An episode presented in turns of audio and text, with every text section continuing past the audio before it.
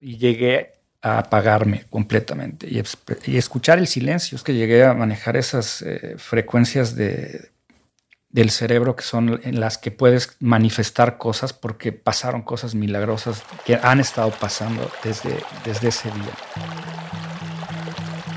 Luis Bernardo García Casas desde Canadá y Bianca Jara Murrieta desde México nos enseñan a aprender a fluir como una gota de agua. En este episodio aprenderemos con Paulina Derbez, violinista clásica profesional y autora del libro El músico consciente. Tanto en la música como en cualquier reto de la vida, todo se resuelve primero a nivel mental, junto con una buena base corporal, tal como lo indica el sistema Alexander, del cual hablaremos hoy. También aprenderemos una técnica para desbloquear el corazón, ya que su campo energético es muchas veces mayor al del cerebro. Aquí comienza la gota de agua. Hola, bienvenido nuevamente a este episodio número 7 de La Gota de Agua. Estamos muy emocionados. Luis, ¿estás ahí? Aquí estamos ya listos para el nuevo capítulo, el nuevo episodio. Sí, tan, es, tan esperado, de verdad, toda la semana. La verdad es de que nos, por lo menos yo me he estado tronando los dedos porque tenemos el día de hoy una una invitada súper especial que ya la quiero escuchar. De verdad es de que, bueno, ya me urge. Y, pero antes, antes de que la presentes, Luis, quisiera que eh, nada más hablar un poquito de lo que hablamos la vez pasada. Hablamos de, todo este proceso del cambio que se requiere mucha energía y hablamos de varias claves y una de ellas es la de em, pues la toma de conciencia y para esto la, lo poderoso que es la respiración para estar en nuestro momento presente y controlar nuestras emociones. Y ahorita la, invitada que tenemos es es una maestra en esto, tiene un libro, bueno, ahorita tú la vas a, a presentar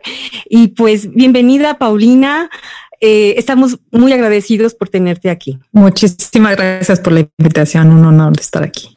Sí, mira, es Paulina Derbez, una mexicana que está poniendo el nombre de México muy en alto aquí en Canadá. Es una violinista que ha desarrollado una técnica para mejorar la manera de tocar los instrumentos musicales y es, eh, pues ha tenido tanto éxito que ya ha dado pláticas que hasta me da envidia porque da pláticas ya en TED, que es este, la verdad yo creo que es muy difícil llegar a ese a ese foro, ¿no? Que es no cualquiera lo puede llegar a hacer. y ella escribió un libro que está muy interesante que se llama el músico consciente. Y bueno, como hemos estado hablando nosotros de la conciencia, cómo despertar la conciencia, pues viene muy, muy de acuerdo con el tema, lo que ella escribe en su libro. Y bueno, la vamos a dejar que ella nos platique un poco de, cómo fue que llegó ahí, ¿no? Cómo fue que, que se decidió a escribir el libro. Yo ya lo leí, leí algún, lo estoy leyendo y bueno, sí, está muy interesante. Hola Paulina, ¿cómo estás? Hola, ¿qué tal? Eh, muy buenas tardes Luis, muy buenas tardes Bianca. Este, sí, me voy a remontar, digamos, al periodo antes de que escribí el libro para poder entender el contexto, el porqué, eh, sus objetivos eh, y su, visión como libro. Yo cuando tenía la edad de siete años, inicié con el violín. Inicié en la Academia Yoiko Kurunuma en la Ciudad de México. Eh, y tuve la fortuna en el lapso de cuando estaba ahí en, la academia de realizar dos giras a Japón. Eh, la segunda eh, fue como solista, toqué como solista de, con la orquesta de Fujisawa en Japón, tenía 13 años. Y bueno, estas experiencias me marcaron, por lo que decidí dedicarme profesionalmente a la, a la música, ¿no? Yo estudiaba desde los 10, 11 años, estudiaba cuatro o cinco horas diarias estudiaba muchísimo, ¿no? Estaba dedicada completamente al violín. Después de esta época continué los estudios en uh, Laulín Yolistli y de ahí decidí eh, realizar mis estudios de perfeccionamiento en el Conservatorio de la Suiza Italiana en Lugano. Y bueno, ahí fue, digamos, el momento de, parte aguas, cuando me, me, di cuenta de que tenía un método de estudio que simplemente era repetir y repetir y repetir, pero ya había yo eh, digamos que topado con pared con esta metodología, ¿no? Al principio con el maestro, todo muy bien, este, me dio herramientas técnicas, me dio lo que es ah, lo que ahora yo tengo como fundamentos técnicos con violín, que son fantásticos, y se dedicó exclusivamente a eso, a la técnica. Y todo iba muy bien los primeros seis meses. Pero después de esos seis meses me dio una pieza para estudiar y fue en ese momento que me di cuenta que pues no sabía estudiar, ¿no? O sea, mi única forma era de rápido a lento, no tenía una idea cómo abordar la obra, ¿no? Y bueno, obviamente el nivel también, el nivel eh, instrumental en Suiza era muy alto. O sea, la expectativa de llegar a, la clase ya de memoria para la primera clase con la obra es lo que era la expectativa, ¿no? Entonces, todo fue un proceso. Em, a veces tenía buenas clases, a veces no tenía buenas clases. Este, y debido, digamos, a esta tensión, esta barrera que se creó en ese momento entre mí misma y el violín, tuve que dejar de tocar por un problema de la mano. Sí, yo leí en el libro que em, tuviste un problema ahí con físico, ¿no? Por, por, tensión, y que viene otra, otra vez, ¿no? O sea, otro, todo problema comienza primero en la mente y luego obviamente se transfiere al, al cuerpo, ¿no? Y bueno, eh, Paralelamente, digamos, a, los estudios en el conservatorio, tuve la fortuna, bueno, viví con una familia eh, antroposóficos. Eh, la antroposofía eh, fue creada por Rudolf Steiner, que es una eh, pedagogía totalmente enfocada, en, digamos, en ver al estudiante como un ser holístico, ¿no? Entonces tuve la fortuna de vivir con esta familia, de, de, ir a la escuela Steiner continuamente, de tomar cursos de, de pedagogía a Waldorf. Y bueno, tenía estos dos mundos, el conservatorio, que es una estructura muy, digamos, muy rígida, y tenía este otro mundo, ¿no? Entonces, en, cuando me estaba yo, digamos, uh, recuperando de esta situación con la mano, eh, hice un curso de orimía, que es una danza basada en la poesía y en, uh, en la música. Me, obviamente me traté la mano y en el tiempo que iba mejorando, ¿no? Recuerdo muy bien, era un día que, bueno, estaba pensando, bueno, ¿por qué? O sea, ¿por qué sufro de estas eh, tensiones? ¿Por qué siento esta barrera entre mí y el violín? Me acuerdo incluso que una vez le dije a mi maestro que sentía muy lejos el violín y así era. Efectivamente, lo sentía como muy lejos, que nunca me había pasado antes de llegar a Suiza. Algún tipo de miedo, ¿no? Y eh, era, sí, era, era un miedo aterrador porque también las clases eran masterclass, eran clases grupales. Entonces no solamente me escuchaba el maestro, me escuchaban los otros estudiantes. E, era, era, como se dice en inglés, era too much. Qué nervio. sí, o sea, era como una masterclass cada clase. Bueno, y aparte estando en, en Suiza y todo el, toda la presión que has de haber tenido, el nuevo país nuevo, este, cultura nueva. Exacto sola quizá, lejos de tu familia, este, todo lo que representa, ¿no? El, reto. Yo, yo, yo, me puedo, me, puedo, cuando estuve leyendo el libro me, transporté también mentalmente a esa época de tu vida y, y casi, casi como que me conecté con, con lo que estabas viviendo en ese momento. Claro, porque tú, tú, tú digamos que tu ámbito sociocultural cambia completamente, ¿no? Entonces es un, es un shock al sistema, aparte de, otras cosas, ¿no? Pero digo, mismo tiempo es eh, un lugar hermoso y es una época que, para mí, por ejemplo, Lugano es como el lugar de mi corazón. Es una, fue una época difícil, pero fue una época maravillosa al mismo tiempo, ¿no? Entonces, un día que estaba reflexionando sobre esto, de repente eh, paré y como parte de magia me llegó a la mente el pensamiento, todo está en la mente, ¿no? Y yo como que, así como que me hubieran, susur me hubiera, me hubieran susurrado, ¿no? Una vocecita. Sí, sí, exacto, exacto. Lo desconocido, como dice el doctor Joe Dispensa.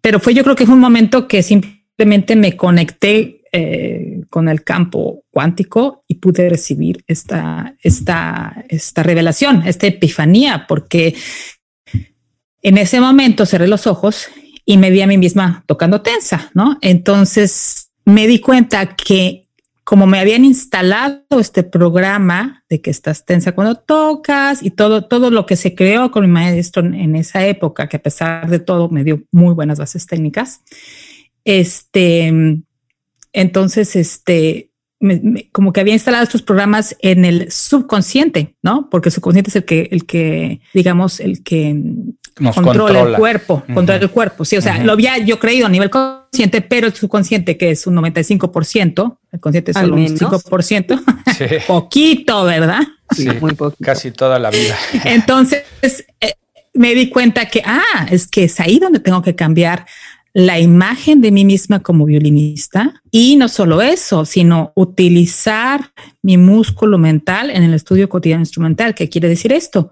Que cada reto que se me presente lo voy a tener muy claro en la mente antes de tocarlo con el cuerpo. Eh, en el libro hablo de lo que se llama el mapa sonoro mental, por ejemplo. El mapa sonoro mental es, em, lo comparo con un arquitecto, ¿no? Un arquitecto tiene que tener un plano para hacer una casa. Aquí es como una, um, un plano sonoro de la obra, pero en tu mente antes de ponerlo en, en, en, el, con el instrumento, porque lo que pasa, lo que pasa sí es que el oído va a saber que quiere escuchar. Si el oído no sabe que quiere escuchar, eh, eh, se, se pasa el fenómeno muy, muy común dentro de la pedagogía instrumental, el repetir por repetir.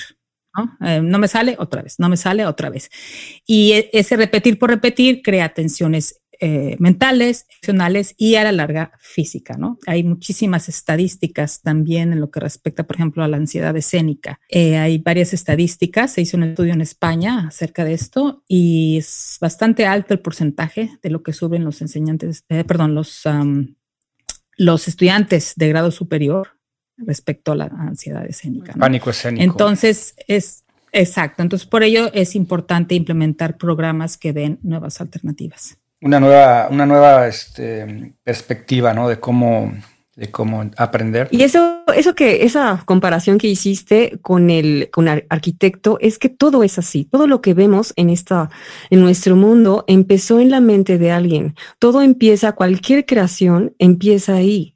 Por eso Einstein decía que la imaginación era lo más poderoso que había. Si no empieza cualquier cosa efectivamente ahí, o sea, si vemos una silla, si vemos eh, cualquier cosa pequeña, empezó en la imaginación de alguien. Entonces, cuando una persona quiere em, hacer algo nuevo, porque hemos estado hablando mucho del cambio, entonces la persona va a empezar a hacer cosas que antes no, no, no hacía. Entonces es todo nuevo. Y si no empieza primero en su mente y que sea real en su mente, pues cómo va a poder pasar al otro plano ya que vemos, porque todo es, em, efectivamente, como lo estabas comentando, todo es holístico, no podemos separar lo mental de lo emocional, eh, obviamente de lo físico, entonces eh, van interactuando. Pero para que se pueda manifestar la, la parte física, en tu caso, ya que se escuche esa nueva interpretación, pues obviamente el proceso empieza en la mente. Entonces, sí es muy importante porque no nada más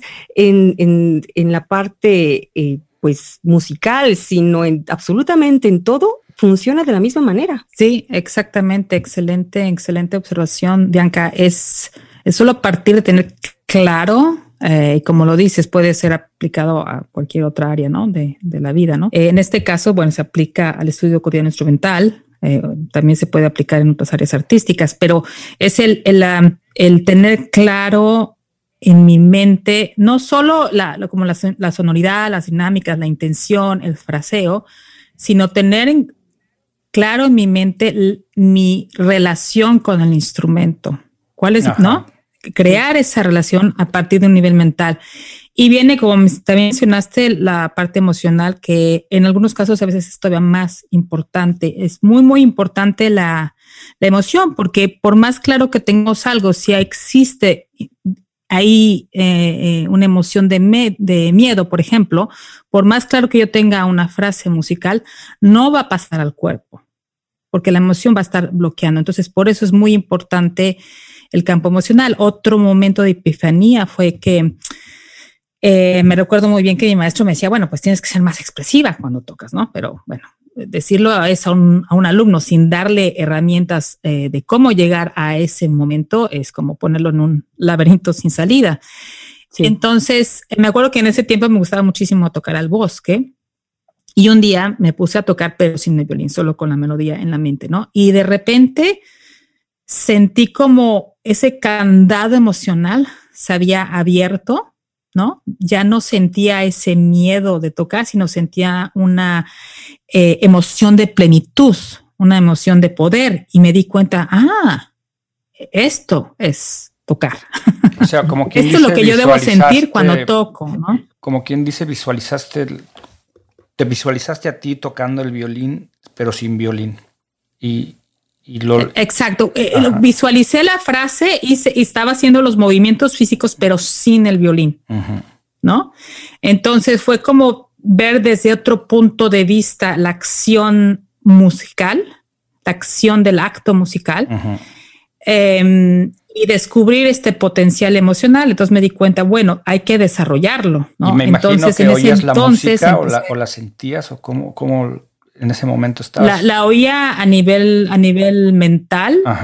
Y, eso creó una emoción en mí, pero también me di cuenta que estaba rodeada de la naturaleza. Ahí es donde empecé a relacionar todo el elemento musical con la naturaleza. Es decir, si tú, por ejemplo, te imaginas, no sé, eh, el, el, viento de invierno, eso te va a dar una emoción y esa emoción va a ser transmitida por el cuerpo, va a mandar una señal fisiológica al cuerpo y el cuerpo va a encontrar la forma de expresar esta emoción. Entonces se vuelve una interacción orgánica entre la mente, eh, las emociones, el corazón y el cuerpo.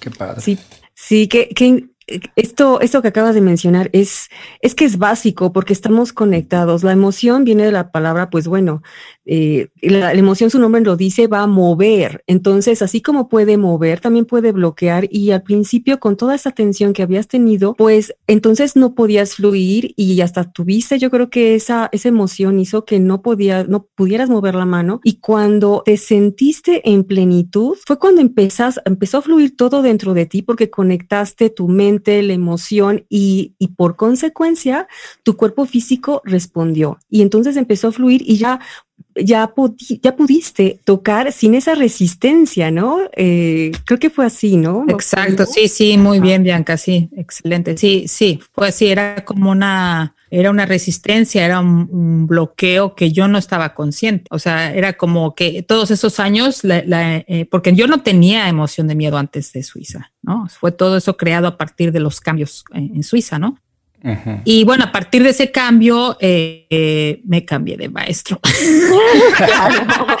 Porque me era como que en inglés dices, you take your power back, ¿no? Tomé mi poder de regreso y me di cuenta, bueno, yo no toco así y yo no quiero tocar así y así no es como yo toco. Yo sé cómo puedo llegar a tocar, ¿no? Y en ese momento fue, fue hermosísimo porque conocí a mi nueva maestra que fue una maravilla de maestra una maravilla de maestra y fue una apertura. Pero lo que también siempre eh, reconozco y agradezco es que con el primer maestro eh, fue, eh, esta experiencia fue necesaria para llegar a lo que es el músico consciente y bueno, el próximo año también se va a publicar el, el nuevo libro también, ¿no? Y bueno, el, hemos repetido mucho la palabra conciencia y es que efectivamente todo empieza desde ahí. Y ahí fue cuando tuviste un despertar que fue más allá de lo que tú estabas, lo que conocías, de lo cotidiano y empezaste a darte cuenta y percibir otras cosas pues fuera y sobre todo dentro de ti. Y qué bueno que cambiaste de, de profesor porque él nada más se iba a la pues pues a la técnica cuando se le olvidaba la parte que somos holísticos, como mencionaste al principio. Oye, Paulina, bueno, eh, nos pusiste a, bueno, antes de que entre, entrábamos aquí en el podcast, nos pusiste a respirar, nos hiciste un, un ejercicio de muy bueno, por la verdad es que nos sirvió, bueno, a mí no personal me, me sirvió muchísimo. Eh, es una herramienta muy, muy poderosa y, pues sí, hablábamos la vez pasada, te comentaba de la, importancia de la respiración, pero ahora, ¿qué tan importante? Yo creo que para un músico es todavía más importante el estar consciente porque tiene que estar totalmente su momento presente y sentir para poder fluir y expresar con, pues, con toda una pues, por así que maestría, ¿no? Su, su habilidad. Pero eso solo, sí, solo sí está consciente y eso eh, es, yo creo que el primer pasito es la respiración, ¿no, Paulina? Claro que sí, eh, mm, excelente, excelente punto. Eh, creo que aquí podemos pasar también a lo que ha sido mi experiencia con Dr. Joe Dispensa y cómo llegué a esto. Bueno, obviamente ya desde antes de esto, desde que inició todo la, el recorrido del músico consciente, obviamente hice, por ejemplo, tomé, tomaba yoga, técnica Alexander, he trabajado muchísimo ah, con el cuerpo ahí es, ahí es donde yo te quería hacer una pregunta también, perdón que te interrumpa, pero hablas mucho de la técnica Alexander y yo la verdad no tengo mucho conocimiento de, la técnica, si nos pudieras también. Entonces, sí, el, el, de hecho, de hecho, claro, se me olvidó este punto muy importante. Yo me curé con la técnica Alexander, porque la técnica Alexander, pues me, me, corrigieron la, es una, una, corrección de postura. La técnica Alexander es de Frederick Alexander, era, él era un actor australiano eh, creo que me parece de principios, lo cito mucho en el libro, el principio del siglo XX. Y lo que le pasó a él fue que de repente se quedó sin voz, ya no tenía voz, ¿no? Fue con muchísimos especialistas, no podían hacer nada por él. Y un día de repente se estaba viendo cómo estaba su postura, estaba viendo un, espejo y de repente se empezó a, a corregir la postura y de repente vio que su voz empezaba a regresar. Entonces, a partir de ahí, eh, creó esta técnica que es, digamos, la recuperación de nuestro estado corporal natural. Adecuado, adecuado, ¿no? Y, la inteligencia también, porque el cuerpo tiene una inteligencia y a veces ah, perdemos este contacto con la inteligencia del cuerpo. Entonces el cuerpo tiene esta inteligencia y por ello también me sané con esta técnica, ¿no? Porque empecé a, corregir la, postura y todos los músculos empezaron a acomodar. Entonces, y no solo eso, no es solo una cuestión corporal, sino también integral, ¿no? Es, eh, recomiendo muchísimo leer los libros de, eh, sobre la técnica Alexander. Este es yo sí lo voy a leer porque la verdad creo, o sea, yo sí creo que tenemos que hacer que la máquina funcione adecuadamente mm. y en todos los aspectos. Y creo que la estructura ósea también, por las posturas que adquirimos, por, las malas posturas que adquirimos, nos vamos jorobando, nos vamos este, sentando chuecos, no nos ponemos. Y eso va creando, pues, atrofiamientos, creo que así se debe decir. Yo creo que es cuando la energía no fluye. en la energía no, fluye. Ahí es cuando tú hablas de la conciencia corporal, yo creo. Claro, no, no es lo mismo hacer un cambio de posición si tengo los hombros arriba y todos tensos que relajados y tonificados, ¿no? Es solo un pequeño ejemplo. Es el lenguaje corporal, como digo, la, técnica, eh, digamos que en la pedagogía instrumental clásica, sobre todo del siglo XX, que viene de la, bueno, viene de la época del positivismo, cuando empezaron los conservatorios, ¿no? Eh, la esta idea de que tengo que estudiar seis, siete horas sin parar y porque solo así lo voy a lograr, ¿no? Entonces, pero ahí no yace la base de una técnica eficaz. La, ya, la, base para una técnica eficaz yace en el bienestar del estado corporal y en el bienestar de tu relación corporal con el instrumento. Sí, es que todo se va conectando. Eh, lo más gente es eso, conectar todas las piezas. Y, em, por ejemplo, en un músico, pues la relación con, de, con su instrumento, pero también la persona, la relación con su propio cuerpo, porque todo está lo mismo, conectado. Em, es, es, tan sencillo, por ejemplo, y podemos hacer ese ejercicio si, si nos sentamos enjorobados. luego, luego vamos a empezar, nos vamos a empezar como, como tristes, quizás deprimidos, y si en ese momento luego cambiamos nuestra postura, eh, echamos los hombros hacia atrás y, como que alargamos nuestra cabeza como si quisiera tocar el, el cielo. Entonces la, energía fluye mejor y nuestro estado emocional también va a cambiar. Es como, como, como una persona se va a sentir, una persona que está caminando y viendo hacia el piso, pues ve hacia abajo, está triste, inevitablemente su emoción. Una persona que está alegre no está caminando viendo hacia el piso.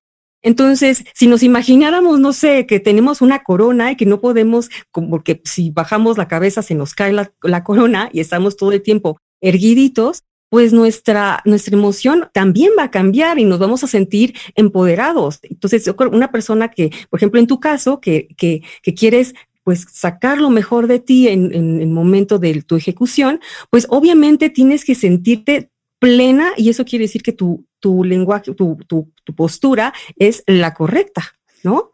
Exacto, exacto. Y ese es encontrar esa sabiduría corporal, ¿no? Eh, con tu sabiduría corporal a través de hay muchas técnicas. Yo, bueno, ahorita yo, por ejemplo, estoy actualmente haciendo eh, eh, yoga de Yengar y Pilates también. Este, mm, y también música y movimiento. Tuve la fortuna hace dos años de graduarme un, máster en pedagogía con la Escuela Superior de Música de Barcelona. una experiencia maravillosa. Y una de las asignaturas era música y movimiento. Eh, ¿Esto por qué? Porque en general, o sea, los músicos están fijos, ¿no? Y un músico se debería de ver como dos cosas, como un atleta sonoro y como un bailador sonoro. ¿Por qué? Porque como estamos fijos, parece que no estamos haciendo mucho, ¿no? pero en realidad estamos usando todos estos ¿no? micromúsculos, estamos haciendo un esfuerzo muy, muy, este, muy demandante a nivel físico. Y, y, bueno, el atleta se, al menos digo, el atleta se está moviendo, o sea, es mucho peor estar no estar estético, ¿no? Estático, perdón. No estético. Bueno, también estético. También. Ahí es donde mencionas en, el, en el libro al, al músico este Yehudi Menuhin del siglo XX. Sí, él introdujo el yoga, él introdujo el, el, el yoga, él, él, fue el que llevó en a, Europa, ¿no? Y bueno, en sus tiempos era algo muy, muy este, innovador, ¿no? Pero aún así todavía es un tema que ya es muchísimo más tratado, ya hay mucho más, digamos, conciencia en las instituciones musicales, pero todavía hay mucho recorrido por hacer. Y bien, en esta, eh, en este, en, la maestría eh, tuvimos una asignatura de música movimiento y fue muy, muy interesante. Eh, Aquí voy a hacer una breve pausa antes de, hablar sobre la música y movimiento, de cómo uno se tiene que volver un ah, bailador, porque yo desde Suiza tuve la oportunidad de empezar a tener experiencia en em, proyectos interdisciplinarios. El primer proyecto que hice fue una obra de teatro, este, y me acuerdo muy bien que le dije yo a la directora, pues mira, yo no soy actriz, así es que a mí casi no me des guion, ¿eh? y entonces, para mí era un mundo nuevo el teatro, ¿no? Porque no estaba fija en un lugar tocando, sino que para empezar tenía que encarnar una, un personaje y estarme moviendo. Me acuerdo que hacíamos una cocina en el momento y cocinábamos en el momento. Eh, entonces tocaba y actuaba, pero fue una experiencia maravillosa que cambió mi percepción como ah, violinista en el escenario, ¿no? Es decir, ya no tocaba como Paulina, sino tocaba como Alma. Y es una, y es algo que, bueno, a lo largo de los años he, estado en varios. El último fue con em, Lucy Rupert, una, una, bailarina. Hicimos el espectáculo Mirrors, que, con el cual fuimos becadas por el ah, Ontario Arts Council. A este, y bueno, el estreno fue el año, el año pasado, ¿no? Em, entonces, bueno, he tenido la oportunidad de, explorar, eh, digamos, el, escenario desde esta perspectiva. En, este caso, con Mirrors fue muy interesante porque Normalmente lo he hecho con música de vanguardia, pero por ejemplo, esta vez eh, fue con Bach también. Y era todo un reto porque, bueno, la directora em, de escena me decía, bueno, en esta, en esta frase, ¿quién eres? ¿Qué estás pensando? ¿No? Y ese es un proceso que el músico no hace en general. O sea, no, no, no, no estás pensando quién soy en esta frase, qué quiero decir en esta frase, no. Y fue eh, fue maravilloso porque me podía mover por el escenario como el personaje, eh, estaba transportada en la esencia del personaje y no solamente en el, en el instrumento. Entonces ahí fue donde empecé a experimentar lo que se llama música y movimiento. Y regresando a la, a la maestría, toda esta asignatura de, de música y movimiento eh, fue fabuloso porque hace esta conciencia el músico de la importancia no solo de hacer un evento interdisciplinario, sino de experimentar el escenario como un actor sonoro en escena, como un bailarín sonoro en escena. Y ahí en el libro mencionas que ahí fue cuando tuviste que olvidarte de unos prejuicios, ahí tuviste que renunciar a algunos prejuicios, ¿no? Que tenías, mencionas que viste tu, el arco de tu violín en el piso cerca de un charco y que eso te, como que te estresó un poco, pero que venciste ese... Sí prejuicio. Sí, sí, no, fue, fue una experiencia muy, fue, sí, maravilloso, ¿no? Y este, y sí, es volverte ese personaje sonoro. Y, y a partir de, esa relación música movimiento, eh, también lo he utilizado en la, en la docencia. Me acuerdo de una, una, una alumna que ha hecho el 100% eh, la metodología de música consciente, este, se llama ah, Rosa Romero. Una alumna maravillosa, una gran pedagoga, eh, una este, excelente violinista. Y bueno, yo empecé el recorrido con ella en un curso en México en 2017 y de ahí hemos trabajado juntas, eh, he trabajado con ella y digamos que ella tuvo una transformación muy, muy, muy poderosa, ¿no? De justamente el miedo que todos sufrimos al tocar un instrumento pasó de eso a, su presencia en el festival donde di una cátedra, en el Festival Music in the Alps en Bad Gastein, en Austria. Y ahí, bueno, tocó con la orquesta, tocó, en la, en, la gala, tuvo una transformación maravillosa, ¿no? Y este, recuerdo muy bien, estábamos un día haciendo esta relación de la música y movimiento y, por, y justamente en ese momento me dice, por fin entiendo el fraseo no nada más que lo haya entendido, sino que lo interiorizó a través del movimiento. Entonces fue como un momento de, de tanto para ella como sí, o sea, eh, eh, no, eh, al, realizar una coreografía con la frase, ah, ya entiendo, la, la, frase cobra otro otro sentido, ¿no? Muy interesante. Pero empezó todo desde su interior. Exacto, sí. Todo empieza desde ahí, sí. Sí sí, sí La música seria, y en el libro también hablas de la música seria. ¿Qué, qué, a qué te refieres con eso de la música seria? Yo, yo entendí que es que los músicos están, en la música clásica siempre están muy solemnes todos, ¿no? El público sentado. Exacto. ahí eh, muy, muy rígidos y los músicos también, ¿no? Que están ahí todos muy estresados, como que todo es muy solemne. A lo mejor puedes profundizar un poquito en ese concepto. Exacto, sí, es lo mismo, voy un poco a lo mismo, ¿no? Por ejemplo, si tú hago la comparación con el blues o con el jazz, ¿no? Los músicos se mueven de una forma diferente, el, público se, mueve de una forma diferente, la interacción público y artista es diferente. Entonces creo que como eh, músicos clásicos podemos aprender muchísimo de, de, ese mundo y enriquecernos, ¿no? ¿Cómo puedo yo Ah, como artista, que es lo que voy a ir uh, más tarde a lo que son los uh, Heart Coherence Concerts, eh, corazón, eh, conciertos para crear corazón congruente. Y es crear esta relación auténtica con el público, cómo involucrar al público para que realmente el mensaje de la música clásica sea recibida en toda su, en todo su esplendor y que no sea simplemente una cosa de entretenimiento, porque la música no es un entretenimiento. La música es un, una vía de transformación y de sanación, la música clásica, ¿no? Y entonces es, se dice la música seria también, obviamente, por toda la historia que hay con la música clásica, ¿no? O sea, a partir de, la, de la, época, digamos, eh, barroca a, la actualidad hay una gran historia. A veces esa historia eh, que es necesario conocerla puede hacer también a veces un peso, ¿no? Porque es este eso es lo que le hace ser solemne, pero cómo transformarlo. Y ya de hecho hay varios músicos que están rompiendo los esquemas. Los esquemas, qué bueno, porque yo creo que si logran hacer ese tipo de transformación, mucha gente se va a acercar más a, la música clásica,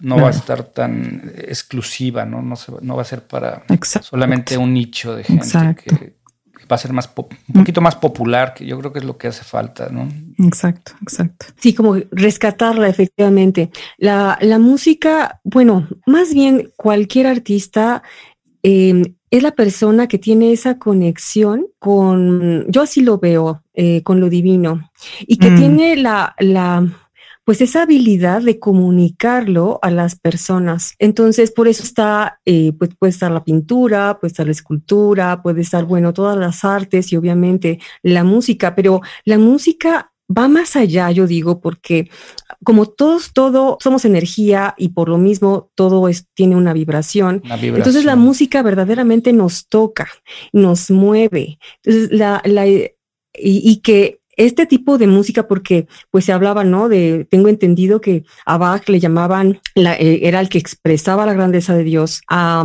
Mozart eh, la alegría de Dios, Beethoven, pues el temperamento de Dios, a final de cuentas comunicaban algo y, y pues que todo eso se quede, que, que ya no se recupere, pues la verdad es una, sería una verdadera lástima.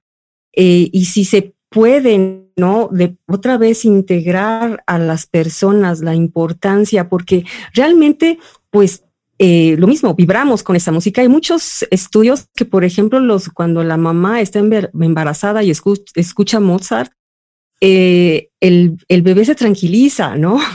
Eh, entonces, hay muchas cosas muy, muy interesantes, muy ciertas, cómo se comporta también los estudios de, de Masuro Masuro del agua, el agua. Del agua, sí. Entonces, cuando escuchaban la música clásica, como los cristales tomaban unas formas bellísimas, ¿no? Entonces, mm. esa es la idea, que, nosotros podamos vibrar con un tipo de música, música que pues nos vibre hacia lo alto, que suba nuestra energía, porque como mencionaba la vez pasada, es muy importante mantener una energía, una energía alta. Si queremos hacer diferentes cosas, si queremos cambiar, si queremos tener una buena actitud, necesitamos una, un buen nivel de energía, tenemos que cuidar varios aspectos y si la música nos ayuda a subir eh, esa, esa, ese, ese nivel de, de, energía y además mejorar nuestro nivel de conciencia, no, bueno, qué maravilla. No, sí, exacto, justo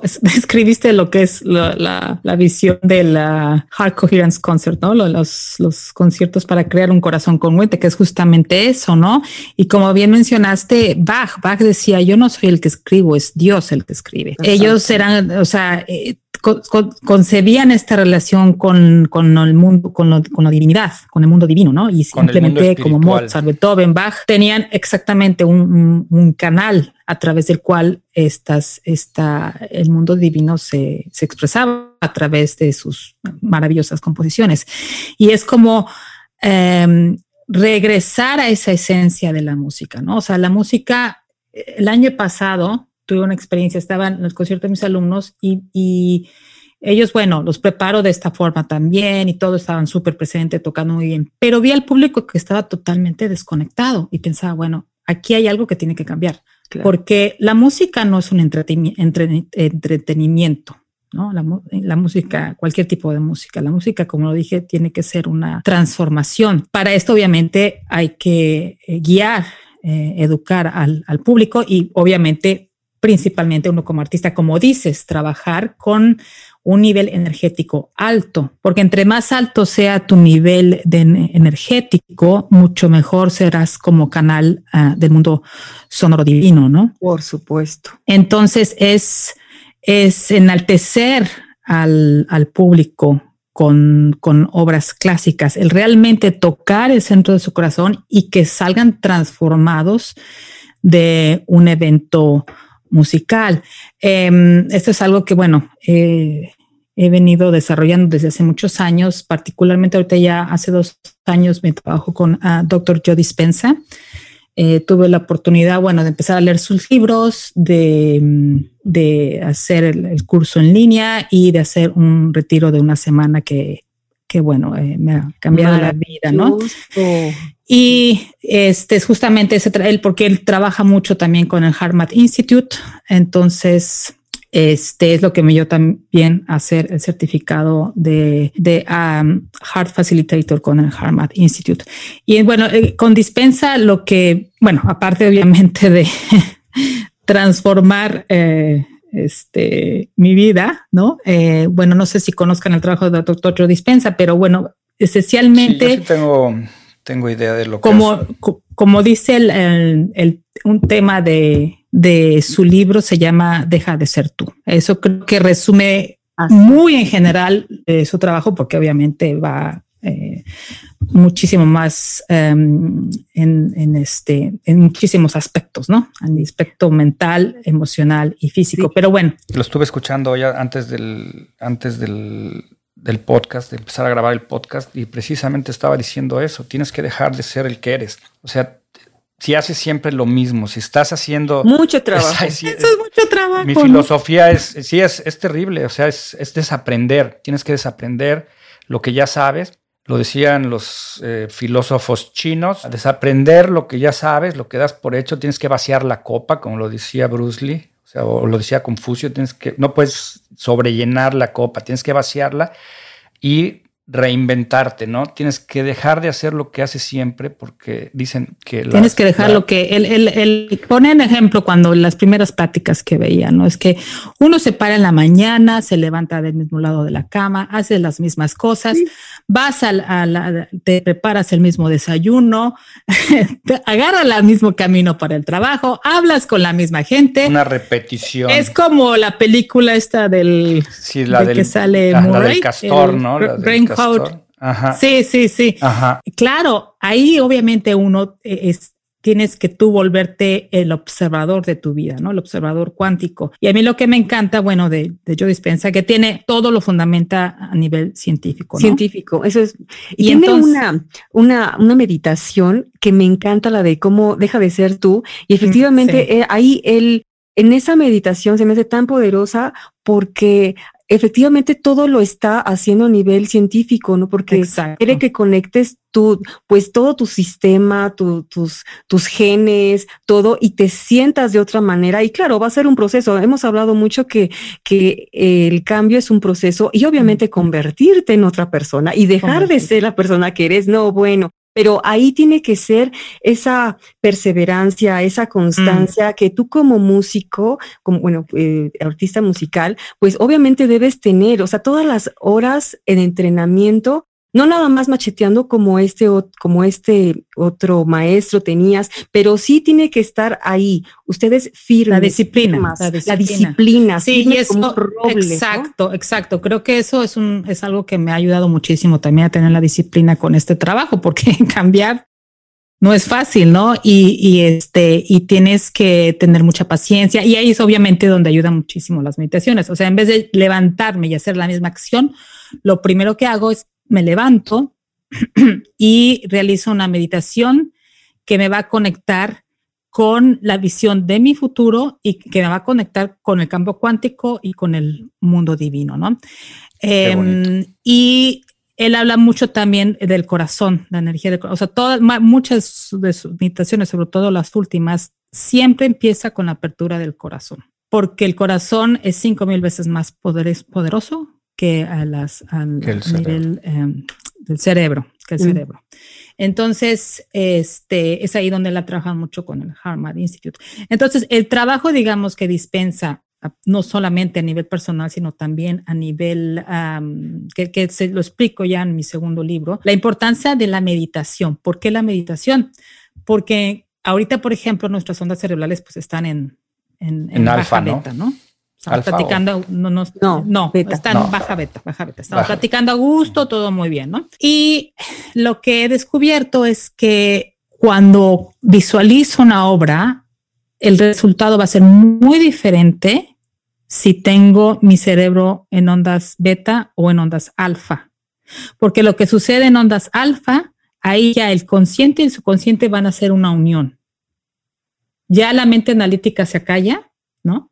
Esa mente que dice, no, pero no puedes, está muy difícil. Claro. ¿no? Ay, esa vocecita. esa vocecita, ¿verdad? Entonces, al estar en estado alfa, el mapa sonoro mental cubra una, cobra una dimensión uh, mucho más, más poderosa. Y eso es algo que he venido, uh, este, digamos, aplicando en los últimos dos años, ¿no? Y ahí es cuando puedes reprogramar tu subconsciente, ¿no? Ahí es cuando ya puedes cambiar el programa. Exacto, exacto. Ajá, y tiene otro totalmente, ya cuando haces esa, esa visualización en estado alfa, el cuerpo va a reaccionar totalmente de una forma diferente, ¿no? Entonces, digamos que el trabajo de las meditaciones es lo que ha tenido ya una influencia a nivel de, de, de mi carrera como violinista y como maestra también. Y otro punto muy importante que nos va a llevar a la respiración que hicimos al principio es em, la conciencia de, la, del poder de nuestro corazón, la inteligencia del corazón, que digamos que lo tenemos cuando somos eh, niños, chiquitos, ¿no? Pero conforme va pasando el tiempo, eh, se nos olvida y es como una voz que olvidamos, que existe ahí, ¿no? Eh, hasta que no se llega a una experiencia en la vida que te hace despertar, mm, ¿no? Este, pero la inteligencia del corazón, ¿por qué? Porque cuando yo hago esta respiración del corazón congruente, el heart focus breath, enseguida esta respiración va a mandar estas ondas congruentes al, a mi cerebro y enseguida mi cuerpo va a reaccionar de una forma totalmente diferente. Joe Dispensa tiene una meditación que la pueden encontrar en YouTube, se llama Goal of 20, lo, lo hizo cuando empezó todo esto de la pandemia como para contrarrestar esta... La ansiedad global. Y es una excelente meditación para generar un corazón congruente, para abrir el corazón. Y yo creo que como músicos, esto es fundamental. Todo va a provenir a partir del centro de nuestro corazón. Pero para ello, obviamente, como todo músculo, hay que entrenarlo, hay que escucharlo y aplicarlo a la, digamos, a la, a nuestro estudio cotidiano instrumental. Entonces, digamos que estos dos aspectos son incluidos en el, en el nuevo libro, ¿no? La, importancia de la imitación y la importancia de estar en contacto con nuestro corazón dentro del, del, del proceso de, de, estudio, porque lo que pasa es que a veces la mente va como decimos, ¿no? Está, está la mente analítica, la mente que te dice, pues estás cansado, ¿eh? No creo que vayas a poder. Este, uy, no, este pasaje está bien difícil. Ni lo intentes, ¿no? Entonces empieza todo este eh, autodiálogo. la plática interna, ¿no? La plática interna que tenemos siempre. Exacto, pero es, es súper poderoso porque cuando te concentras en el, en el corazón, se acalla completamente. Y, y no solo eso, tu relación, tu relación con la obra musical va a cambiar por completo. Se vuelve, digamos, una meditación sonora en acción. Eso es, digamos, ahora lo que es el segundo libro, ¿no? Oye, maravilloso. Necesitamos leer tu libro. y, qué inteligente es. Por, la vez pasada hablaba, bueno, en uno de nuestros, en uno de sus podcasts hablamos de que tenemos, tenemos dos opciones. Pensar en lo de siempre, normalmente, pues sin darnos cuenta, estamos pensando negativo o pensar en algo positivo. No podemos tener el mismo pensamiento, pensamiento, perdón, al mismo tiempo. Mm. Eh, si por quieres pensar en rojo, entonces pensamos en azul. Y aquí mm. es como eh, acallamos la mente, entonces no quitar la atención de eso y llevar nuestra atención hacia nuestro corazón. Y, y, y de esa manera automáticamente para empezar, le, bajamos el switch a ese tren de pensamientos negativos que nos dicen, no vas a poder, está muy difícil, bla, bla, bla, bla, estás cansado, X, Y, Z. Pero entonces le, cortamos el switch, nos conectamos con esto que, es mucho más poderoso, ¿no? Mencionabas eh, la energía del corazón, acallamos otro y eh, se expande todo, ¿no? Yo creo que se expande nuestra energía y, y podemos fluir mejor. No, y aparte, si me permiten interrumpir, yo tuve una experiencia hace dos días, este en el taller. Fue el aniversario de la muerte de mi hijo Diego y no fue un día fácil, fue un día un poco complicado para mí.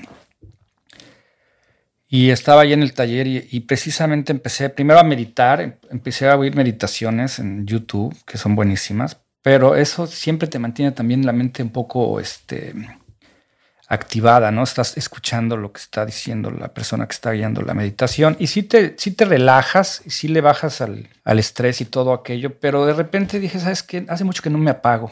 Entonces dejé de, apagué, quité, mi teléfono, apagué todo, apagué la luz del taller. Me quedé en silencio y empecé a respirar y empecé a, tranquilizar mi, mente, a dejar de, a esquivar los pensamientos, a a, no engancharme con, los, con, el tren de pensamientos que están constantemente llegando y llegué a apagarme completamente y, escuchar el silencio. Estaba ahí en la oficina en completo silencio. Yo creo que llegué a manejar esas eh, frecuencias de, del cerebro que son en las que puedes manifestar cosas porque pasaron cosas milagrosas que han estado pasando desde, desde ese día. A lo mejor también lo puedo yo relacionar un poco con la presencia de mi hijo Diego en ese momento. Por supuesto, porque, porque te pudiste conectar a ese, a, ese, a ese nivel con él, ¿no? Y te conectaste con, digamos, el, con el campo y, y entonces cuando estamos sincronizados con esa energía, con esa energía divina y empiezan a suceder las cosas. Una cosa que es fundamental en, digamos... Milagrosas. Sí, en, cosas milagrosas. Ahí me pasó algo que yo todavía no lo puedo, todavía no lo puedo, no lo puedo, no lo puedo creer todavía porque yo tengo una disyuntiva que he tenido mucho problema para conseguir empleados. Eh, no hay más mecánicos, no hay muchos mecánicos disponibles y no hay mecánicos buenos. Y estaba yo en esa meditación, estaba ahí con ese silencio que estuve dos, por lo menos dos horas estuve en silencio total. Y, de repente llegó una persona al taller y, tocó la puerta y me pidió trabajo. Me dijo que era una persona que estaba cambiando de profesión, que estaba buscando la oportunidad, que nadie le quería dar la oportunidad de, darle trabajo para aprender. Y le dije yo, le dije, ¿sabes qué? Pero yo no puedo realmente financiar a alguien para enseñarle para que luego se vaya. Y me dice, no, no me vas a pagar. Dice, yo no quiero que me pagues, quiero que me enseñes. Y me quedé cuadrado porque dije, wow, wow. aplausos. Increíble, increíble. Cuando uno se conecta con el todo. Pero es que lo sabes qué, claro, es como lo manifestaste porque tú, tú ya habías mandado esta intención al campo cuántico y en este momento tú te, te, calmaste tanto tu energía, tú, tú, porque es la emoción, o sea, el pensamiento manda la carga eléctrica y el sentimiento envía la carga magnética. Es decir, yo envío este pensamiento al campo, pero lo justo lo que hablamos de las emociones elevadas, la emoción es sumamente importante para justamente ser el, uh, you say in English, the vortex, eres el, el, el, imán de, de, esto, pero al mismo tiempo uno lo envía, uno siente esta emoción y al mismo tiempo uno se, you surrender, te, te, te, rindes. No te metes en el camino entre tu visión, eh, eh, eh, no te metes, no te, no te en, la palabra. Entrometes. exactamente, ¿no? Entonces, ese proceso es de dejar ir, de soltar, ¿no? De soltar. Mando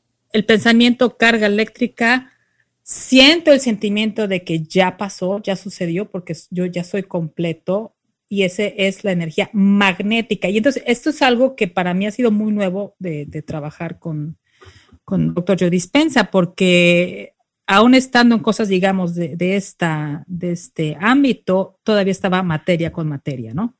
Pero aquí estás energía a materia y a mí me han pasado así cosas, en general en la vida he tenido estos momentos, ¿no? Pero obviamente haciendo el trabajo te pasan cosas. Sí, porque como te, digo, este cuate me dice, ¿no? el señor me dice, es que tenía varios días tratando de agarrar valor para ir a buscar trabajo y no me atrevía y hoy sentí un impulso y, salí a buscar trabajo y el primer lugar al que vengo es aquí, a, Amigo Automotive. O sea, a mí se me hace que no hay coincidencias. O sea, no, todo, no, no, todo, O sea, lo, manifestaste. Totalmente. o sea, completamente. Y yo te quiero decir que el micrófono que tengo aquí lo manifesté. Porque el, día que tuvimos la primera conversación, ¿te acuerdas, Luis? Eso fue hace ya hace dos, semanas, dos semanas, sí. Ese día en la mañana ya venía yo pensando, necesito un micrófono. Fíjate. Y ese día estaba hablando con mi esposa y me dijo, no, es que tú necesitas un micrófono, por, por eso no te está funcionando. Y en la noche tú me dices, te voy a enviar un micrófono. Sí, y a mí me nació, a mí me nació. ¿Por qué? eso? A mí me nació enviarte el micrófono, o sea. sí, pero ¿por qué sucede? ¿Por qué sucede esto? Esto sucede porque lo mismo, o sea, tú haces el trabajo de estar alineado con el campo cuántico, con el mundo divino, el crear emociones elevadas, por eso la importancia del hard focus breathing, por ejemplo, ¿no? Porque ya está comprobando que emociones elevadas eh, ayudan a tener un mejor eh, sistema inmunológico que emociones eh, como el miedo, que esos, esos hacen que el sistema inmunológico se vaya para abajo. Para abajo. Entonces la vibración. Entonces la es una vibra, exacto, Bianca, es una vibración. Yo tengo que vibrar al nivel de, de, de mis, de mis sueños, por así decirlo. Tengo que vibrar a ese nivel y al mismo tiempo tengo que dejar, porque nosotros diseñamos, pero es el campo cuántico el que lo crea. Sí. Pero es todo ese trabajo de estar muy claros que, se quiere, trabajar a nivel energético con las emociones. Por eso ahí el Hard Focus Breath ayuda muchísimo, ¿no? Y tener esta, mm, el, el dejar, el dejar ir cómo, cuándo, a qué hora. Eso no, no nos. No, no puedes, sí, no puedes cuestionar cómo va a suceder. O sea, no puedes. No. Eso ya no, te toca a ti, claro. Ya no nos toca. Yo lo que lo digo que somos como, somos diseñadores cuánticos, ¿no? Yo pienso que tenemos poderes mágicos, que podemos hacer milagros si realmente nos conectamos o, nos... Para empezar, como dijo Sócrates, conócete a ti mismo. O sea, la gente no toma tiempo a, realmente conocerse a uno mismo. No, no nos... Queremos conocer a los demás, queremos fabricar una imagen que sea aceptable para los demás en el momento que empiezas a trabajar de adentro hacia afuera, empiezas a, buscar información, empiezas a, abrir tu mente y a creer en estas cosas que para mucha gente son hasta, hay gente que piensa que son hasta diabólicas, o sea, que no están permitidas, son las creencias limitadas, limitantes de la gente. Pero cuando practicas algo y cuando empiezas a leer, por ejemplo, a mí ese día que estaba ahí en la oficina y que no hice nada y que todo se hizo porque pasó, conseguí el empleado deseado, llegó solo, no quiere que le pague, quiere que le enseñe. Me abre muchas posibilidades, me cambió completamente el panorama. Y no lo dudo, ¿eh? yo no tengo la, menor duda de que este es el adecuado, este es el indicado. No, no, no lo voy a cuestionar, no voy a decir, ay, este me llegó, me lo mandaron, o sea. Sí, es que los dos han tenido ahorita un ejemplo bien interesante. Primero, bueno, Paulina fue, fue buenísimo. Yo quería un micrófono, quiero un micrófono, pero tú estabas alineada, sabías lo que querías y, lo deseabas en tu corazón seguramente. Y pues bueno, de repente te, voy a mandar un micrófono y bueno, así, ¿no? Como si fuera magia, pero realmente eh, eso sucede más seguido, no, no, no estamos conscientes, pero ese tipo de cosas nos pasan a menudo. Es así, casi parecen cosas que vienen del cielo, ¿no? Eh, yo recuerdo, Luis, que desde hace cuánto tiempo has estado diciendo eso es que yo necesito un, necesito tener un equipo, necesito una persona, un empleado que quiera, eh, que esté dispuesto. O sea, desde hace cuánto, ya, no sé, semanas. Sí, no, porque ya estaba considerando en vender el negocio. O sea, yo estaba ya considerando en vender mi negocio porque no consigo. Me queda claro, me lo comentaste varias veces, eso. Y, y pues nada más bastó que tú te pusieras, que te alinearas, ¿no? En un momento así de silencio y que te, que, que abrieras tu, tu campo energético y te conectaras, pues sí, yo creo con todo, y te conectaste con esta persona que, que estaba también buscando. Entonces, yo siento que tú le, al, al conectarte de esa manera, de alguna manera llamaste a que esta persona te tocara la puerta. Yo estoy completamente Así como Paulina llamó a Luis para que le comprara el micrófono. sí. Sí, sí. sí, definitivamente. Qué interesante. Es mágico y como y, y, esta situación, perdón que interrumpa, a mí me dio porque hay una parte del Tao Te Ching que dice que cuando no se hace nada, todo se hace. Y yo mm, no lo entendía. No lo entendía y ese día lo entendí. la sabiduría es ancestral, o sea, tuve la experiencia y lo experimenté y pues lo voy a seguir haciendo, o sea, lo voy a seguir procurando. No, como dice el doctor Joe Dispensa, si ya conoces este modo, no quieres regresar al viejo, a ningún otro, ¿no? Pero justamente eso de que acabas de decir, eh, cuando se hace nada, se hace todo. Y el en hacer nada es donde es todo este proceso de, de, manifestación. De conexión, ¿no? De conexión. De manifestación, de estar alineado, de, de y, y a lo largo de este trabajo, lo que me, me queda claro es el nivel vibracional en el cual estás cada momento de tu vida, porque ese nivel vibracional es el que va a definir el siguiente momento. Exacto, yo pienso que no podemos permitirnos o darnos el lujo de caer en el subconsciente, de que, el, que, ese 95% del, del tiempo que actuamos de manera automática, que es el 95% de tu vida.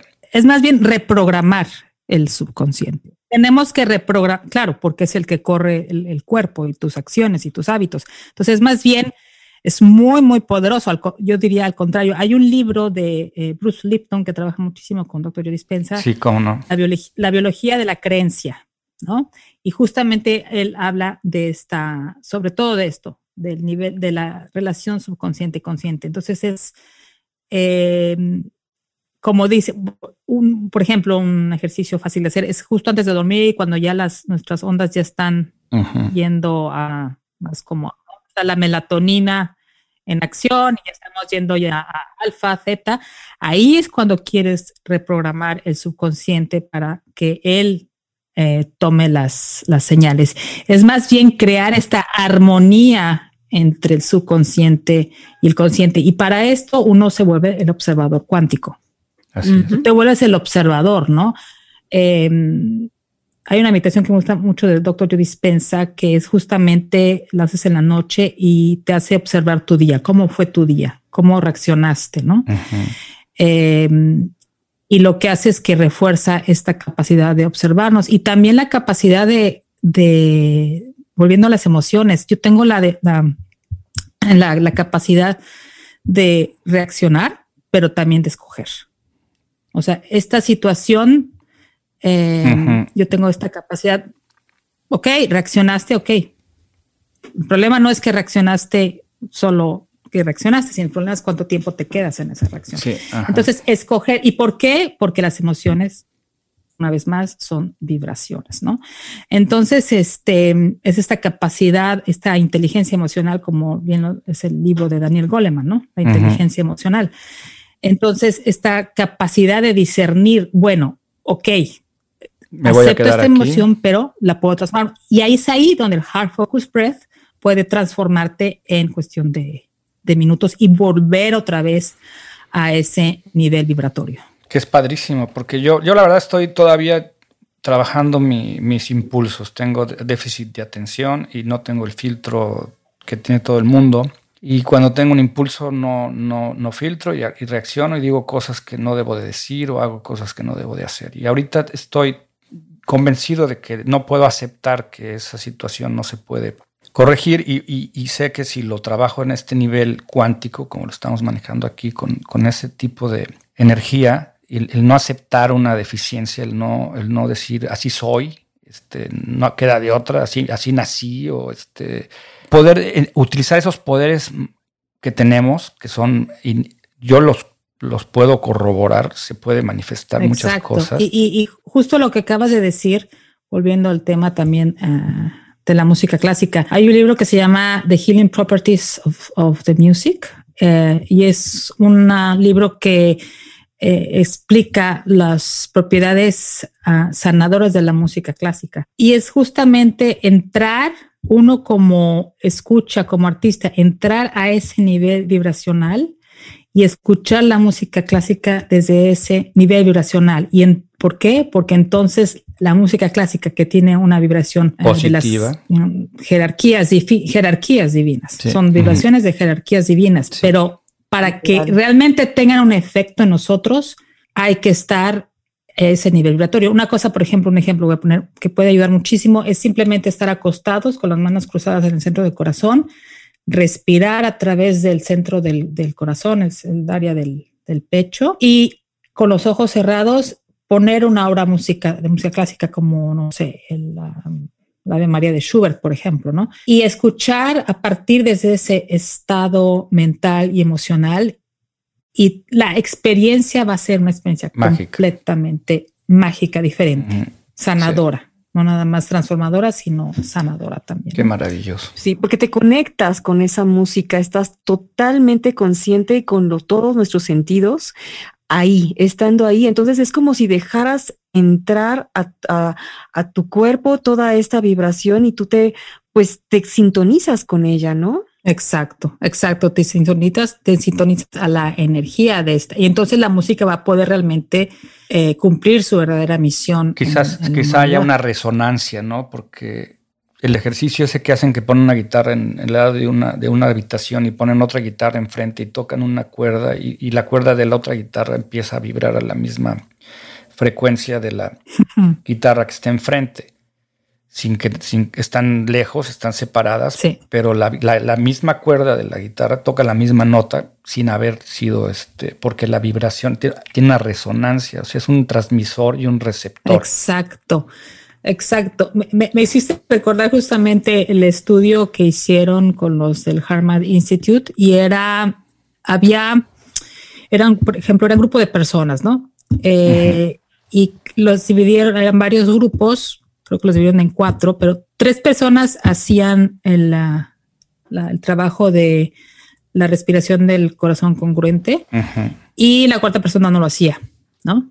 Pero ellos, al trabajar en su campo electromagnético, tuvieron una influencia en el campo electromagnético de la persona que no estaba haciendo nada. Entonces, eso es, eso es, creo, un ejemplo de decir, bueno, Si yo trabajo con mi campo electromagnético, si yo soy coherente con, uh, conmigo mismo y, y, este, con mi misión, con mi visión, esto va a crear este campo y este campo va a afectar a todo aquel que esté a mi alrededor. Y no solo a cerca físicamente, puede ser incluso que esté en otro país. Y si más gente empieza a vibrar o a, o a manejar la misma frecuencia y la misma emoción, es, es, ahí donde podemos empezar a transformar el planeta, es ahí donde podemos empezar a, a, a hacer un cambio verdadero a un planeta que está, pues, que necesita un cambio, necesitamos una transformación muy poderosa. Y, y, y, y, creo que está pasando, ya hay mucha, mucha apertura y toda la situación en la cual estamos viviendo eh, actualmente es, hay dos caminos, o vas hacia adentro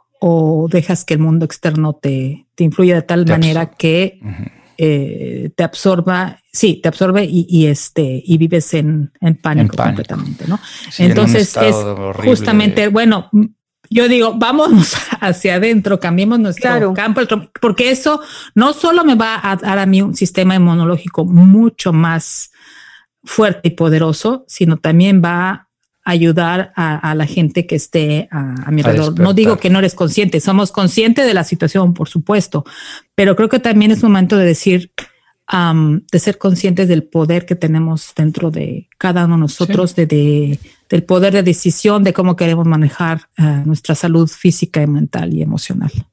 Sí, y lo hemos mencionado varias veces, el que eh, quieres que las cosas cambien, primero cambia, cambia tú. Y el cambio efectivamente viene de adentro.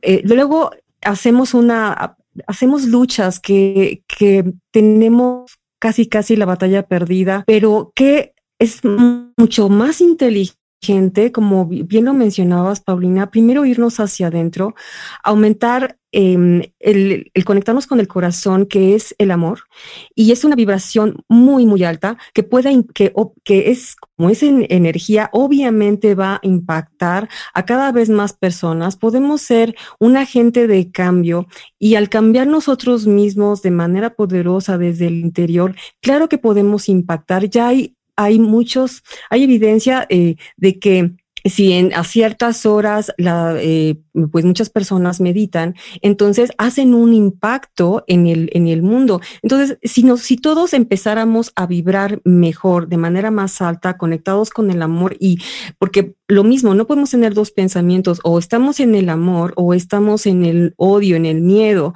Entonces, Exacto. si estamos vibrando más en el amor, entonces de manera como que vamos a fluir como, como la gota de agua, ¿no? Porque entonces -huh. los cambios se van a dar de manera gradual, gradual y natural hacia lo que verdaderamente queremos y no vamos a estar luchando, no, es que esto no debe ser y, y, y hago protestas y hago aquello cuando es más poderoso ir hacia adentro.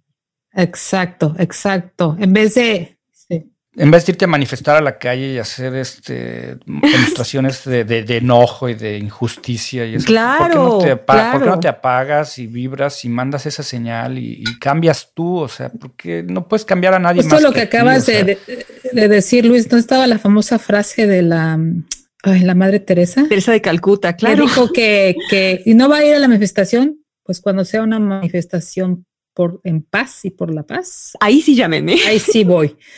Claro, sí. porque voy, voy y qué, y grito y manifiesto. Estás creando más de lo mismo. Estás odio, creando más, más, de más, más odio, más. Sí. Exacto. O sea, cuando Ahora, realmente el ser humano. Mm. Vibra en negativo tan fuerte. porque la intensidad de la, de, de, de la vibración de odio Ese es, es más fuerte que la del amor? Porque el cuerpo porque si tú has uh, adiestrado el cuerpo a esas emociones, el cuerpo se ha vuelto adicto a esas uh -huh. emociones. Es por eso, sí, es por eso el proceso de dejar de ser tú, de dejar ser, breaking the habit of being yourself, dejar de ser tú es muy, es todo un proceso porque es el cuerpo que te está pidiendo, el cuerpo está diciendo, ay, ándale ya, y ahorita es hora de que te enojes, ya son las 10 de la mañana. ¿Dónde está el enojo de las 10? Es en serio, es una cosa química. Sí, sí. Ese, el cuerpo te está pidiendo hasta ¿no? que. Sí. Lo que te hace sentir Pero es el la cuerpo, injusticia. El cuerpo. Sí, es el cuerpo. Sí, es, es, una o sea, adicción, es, adicción, adicción al, del al cuerpo. conflicto, es, pienso yo. Es, exacto. Es crear una, es, es el cuerpo crear una nueva mente en el, en el cuerpo, ¿no? No, perdón. Sí, crear una nueva mente y obviamente vas a crear un nuevo cuerpo. Por ahí escuché que dicen que no hay nada más poderoso que una mente que cambió. O sea, que no hay nada más poderoso que una mente que cambió. Y es padrísimo. Y en esos momentos cuando, cuando el cuerpo te dice, uy, pues ya, ¿no? Es hora de, ya son las 11, ¿dónde, está tu enojo, no? Como pone mucho el ejemplo el doctor Joe Dispensa, ¿no? Ya, ya, ya es hora de, ¿no? Se le está mandando las señales, eh, este, las, este, las, ¿cómo se llama? Las células están listas para ya recibir eso porque son, están adictas a eso. están adictas, somos adictos a muchas cosas. Hasta que tú dices, oh, espérame tantito, yo soy el maestro aquí. que te calmas, te centras y el cuerpo, ¿qué va a hacer? El cuerpo va a empezar a recibir diferentes señales. Ah, ok, ok. Y el cuerpo va a, el cuerpo va a ser llevado a esa nuevamente, ¿no? Sí. Padrísimo. Sí, hay que. Me encanta. Hay que entender también, ah, vienen muchas, bueno, tenemos un gran porcentaje de pensamientos negativos y todos vienen del pasado. Entonces, como bien lo dijiste, Paulina, es muy fácil que en cualquier momento este, nuestro cuerpo nos está pidiendo ya en qué momento vas a, porque es lo conocido, lo conocido es a lo que nuestro cuerpo quiere aferrarse, se resiste al cambio. Y además estamos hechos, es, yo siento que también es condición humana el que tengamos pensamientos más negativos, porque si lo vemos desde la parte de supervivencia, nuestro cuerpo reacciona más a lo que puede ser una amenaza, que, em, por ejemplo, si hay una noticia, aunque sea esa noticia en otro lado del mundo, nuestro mente va a parar las antenitas ante eso y se va a perder de un atardecer hermoso que tenía enfrente. ¿Por qué le da más más importancia a eso, porque nuestro cuerpo está cableado para eso, ¿no? Para, para levantar esas antenitas ante la supervivencia, porque eso es, el reptil nos dice, pues, esto es prioridad. Entonces, aunque no te esté pasando eso. Aunque no te pase, mental, pero el cuerpo está, el cuerpo está creyendo sí. te está pasando. Así es, aunque esté del otro lado del mundo, no importa. Como dice Jim Carrey, que es más peligroso el perro rabioso que tenemos en la mente que el, peso, que el perro rabioso que realmente existe. O sea, es... es sí, sí, y es, es, justamente eso, porque tú estás con esa, eh, tú estás en tu casa, pero estás recreando esa experiencia y el cuerpo está creyendo que está en esa experiencia. Entonces el chiste es recondicionar el cuerpo a una nueva mente. Positiva cosas más positivas. Entonces, nosotros tenemos que ser el como, siempre digo que tenemos que ser como el capitán del barco y mm. que, y que bueno, de antemano saber cómo funciona nuestro cuerpo. Nuestro cuerpo está, es como una condición humana que es más fácil que tienda a lo negativo. Entonces, mm. si sabemos eso, tenemos que estar más conscientes y toda esta plática también ha sido para qué cosas debo hacer para estar más consciente, eh, consciente qué herramientas, porque si estamos conscientes, entonces en el momento que se está yendo para el otro lado, nosotros con el timón, a ver, no, no, no, para allá no. Quedamos que ya este nuevo camino y empezar a cablearnos de una manera diferente. Exacto cacharnos. Y, tiene que ver un poco, eh, regresando también al libro, cuando hablo de la ansiedad escénica, ¿no? O sea, cuando te viene, híjole, ya es el concierto en dos semanas, ¿eh? Entonces empiezas a sentir este nerviosismo, ¿no? Y por eso es donde ahí doy las herramientas de visualizar 15 días antes de una presentación importante, día y noche, tú visualizas desde cómo te sientes antes de entrar al escenario, cómo entras al escenario, cómo quieres tocar, ¿no? Porque es reprogramar tu relación con el escenario, contigo mismo y con la música.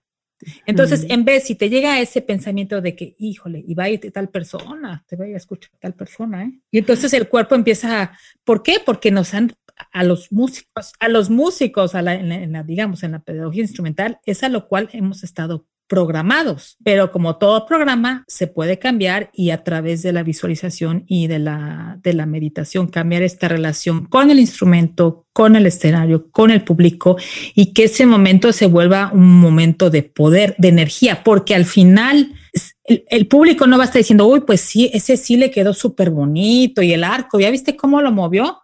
No, el público se va a llevar la emoción que recibe. Ellos se llevan la energía. lo que va a sentir es lo que va a sentir la energía. ¿no? El público no va a estar, ay, ese estacato, mira qué bien le salió ese. no, ni sabemos después qué es eso. o, no, una cierta técnica instrumental le salió, el vibrato, El vibrato estuvo muy bien. El vibrato, qué bárbaro. Ya, ya, si te empiezas a notar eso, quiere decir que no estás percibiendo mucha energía, ¿no? Entonces, es justamente... Em, lo mismo, es un nivel energético al cual llegar, el, ser capaces de reprogramar nuestra relación con el escenario y si cada vez que te viene ese pensamiento sientes que te que, lo es, que lo estás viviendo y que estás recreando una situación que no ha pasado, pero la estás recreando a nivel distorsionado, ¿no? Y en vez de hacer eso, te centras y, por ejemplo, las afirmaciones, ¿no? Y, y el sentimiento pleno de decir, me siento muy bien tocando, todo el poder de la música fluye a través de mí de forma magnífica y poderosa. Entonces, en ese momento estamos ya recondicionando el cuerpo. Claro. Mente, y a mí me ha pasado muchas veces que, que visualizo, si tengo un concierto un lugar que no he tocado, llego al lugar y digo, ya estuve aquí, yo ya estuve aquí. Lo viviste, para Porque lo recreaste tantas veces, ¿no? Lo viví, lo viviste a, la, en la, lo viviste a nivel vibracional, ¿no? Ajá. Pues eso es, de eso se trata aprendiendo a fluir precisamente. Sí, oye, Paulina, este, el, retomando el tema, yo creo que lo que antes de, empezar a empezar con este podcast, nos compartiste una herramienta muy poderosa. No sé si, si nos pudieras dar otra vez Por una supuesto, si quieren, si quieren cerramos con eso. Nos quedamos nosotros muy contentos porque muy bien. yo me sentí muy bien. Yo creo que la persona que nos está escuchando va a ser que tenga otra herramienta que son las cosas que tú haces antes de entrar a un escenario, por ejemplo, porque, bueno, en tu caso es el escenario, pero en otra persona es, bueno, le voy a dar una propuesta al jefe. Exacto. Todos tenemos una situación así y que nos llevemos una herramienta poderosa que es, o sí que probadísima por ti, que funciona verdaderamente y pues vamos a, nos vas a hacer los más felices, Paulina. Claro que sí, pues bueno, compartiendo con la audiencia con muchísimo gusto, eh, doy un poquito de contexto. Esta técnica se llama Em, heart Focus Breath, ah, respiración del corazón enfocado, y Heart Locking, que significa, em, no sé cómo se dice en español, perdón, cómo traducir, la traducción está medio, es como, como, como que, eh, como que tú, eh, Locking significa que tú haces la emoción, la instalas en el cuerpo. Pues tiene tres, tres, son tres pasos. Es una técnica uh, Heart Lock In del Harvard Institute, que lleva ya más de 30 años haciendo investigaciones eh, a nivel científico de la inteligencia del corazón, eh, con muchísimo, muchísima investigación y resultados a nivel corporativo, a nivel de salud, a nivel educativo. Em, y como bien lo dices, se puede utilizar en cualquier momento. Tienes una llama importante, tienes una junta importante, tienes un concierto importante. Eh, lo puedes aplicar en cualquier momento o incluso durante el día, si sientes que tu energía eh, está bajando, es reconectarte con la inteligencia que está en el corazón, como ha sido comprobada. Eh, hay una em, campo electromagnético que está, se genera a partir del corazón hacia afuera, a tres pies afuera de nosotros. se ha comprobado que es cinco mil veces mucho más poderoso el corazón que el cerebro. Em, y bueno, es, contactar con esta inteligencia del corazón. Este, y bueno, pues los invito a, cerrar esta maravillosa plática con esta, con esta, este, respiración, con esta técnica. Como bien eh, lo mencioné antes, es el Heart Focus Breath. Luego vamos a invocar una emoción elevada, porque como hablamos durante el podcast, la importancia de las emociones elevadas a nivel eh, eh, fisiológico, a nivel neuronal, y, enviar esa energía hacia nosotros y a nuestro alrededor. Entonces nos ponemos con los pies bien plantados en la tierra, la espalda lo más derecha posible, los hombros relajados lejos de las orejas. Y primero sentimos nuestro cuerpo.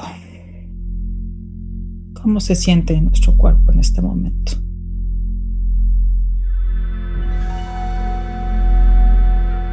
Ahora vamos a poner nuestra atención en el centro de nuestro corazón, en el centro de nuestro pecho y a respirar más lento de lo usual.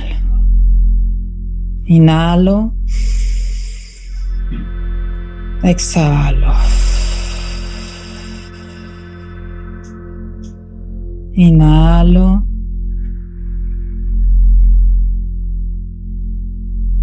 Exhalo. Es como pensar que mis pulmones están en el centro del pecho. Inhalo. Exhalo. Estaremos enviando una señal congruente a nuestro cerebro. Inhalo. Exhalo. No es la mente la que está incongruente, es el corazón. Es a partir de generar un corazón congruente que generaremos una mente congruente. Inhalo. Exhalo.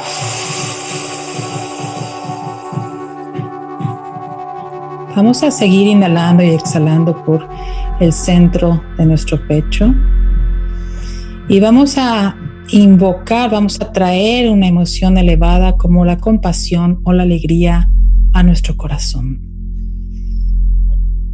Sentamos esa emoción elevada al mismo tiempo que continuamos respirando. Sostenemos esta emoción elevada.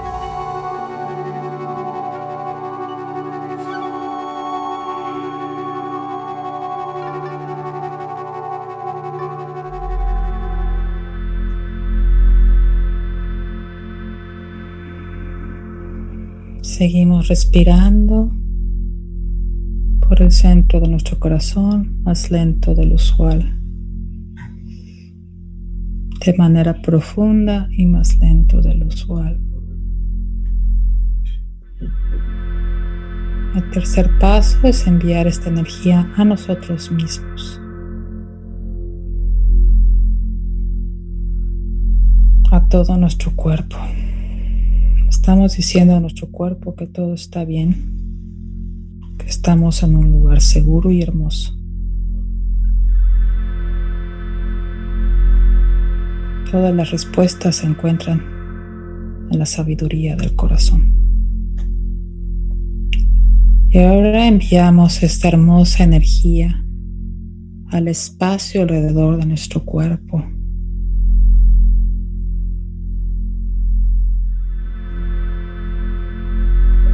y lo enviamos ahora a una situación, a una persona que pensamos necesita de esta energía.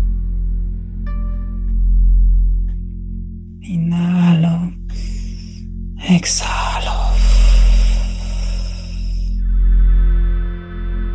Sellamos este espacio si así lo desean.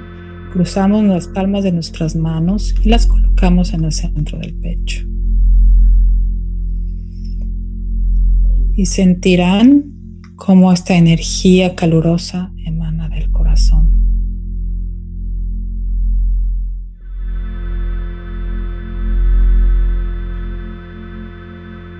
Pueden escanear cómo se siente su cuerpo y su mente ahora en diferencia a como cuando iniciamos.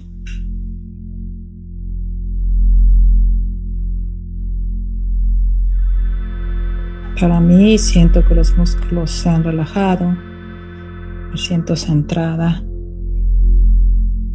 alineada, mente, corazón, cuerpo. Y todo fue a partir de contactar la sabiduría de mi corazón.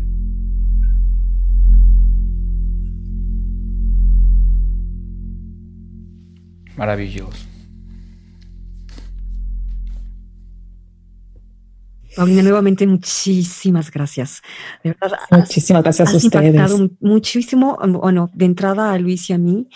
Em, estamos seguros que todo, todo este conocimiento tuyo, todas esas experiencias, eh, hasta terminamos con esta herramienta, insisto, que se me hace sumamente poderosa. Estoy segura y lo que le sigue, que vamos a poder hacer de este mundo mejor. Eh, al vibrar de manera, pues, con el amor, con el amor misericordioso, eh, esta emoción tan elevada. Te agradezco muchísimo con todo mi corazón. muchísimas gracias, Bianca. Fue un una, espacio maravilloso. Y gracias a Liz también. Sí, que nos conectó. Aquí, aquí tenemos el espacio y yo creo que hay tema para rato. Vas a escribir otro libro. Este, no, no llegamos ni siquiera ni a la mitad de tu, de tu libro. No, no, no hablamos de muchas cosas que tienes que transmitir. Y, vamos, tenemos, si quieres volver a participar, estás cordialmente invitada.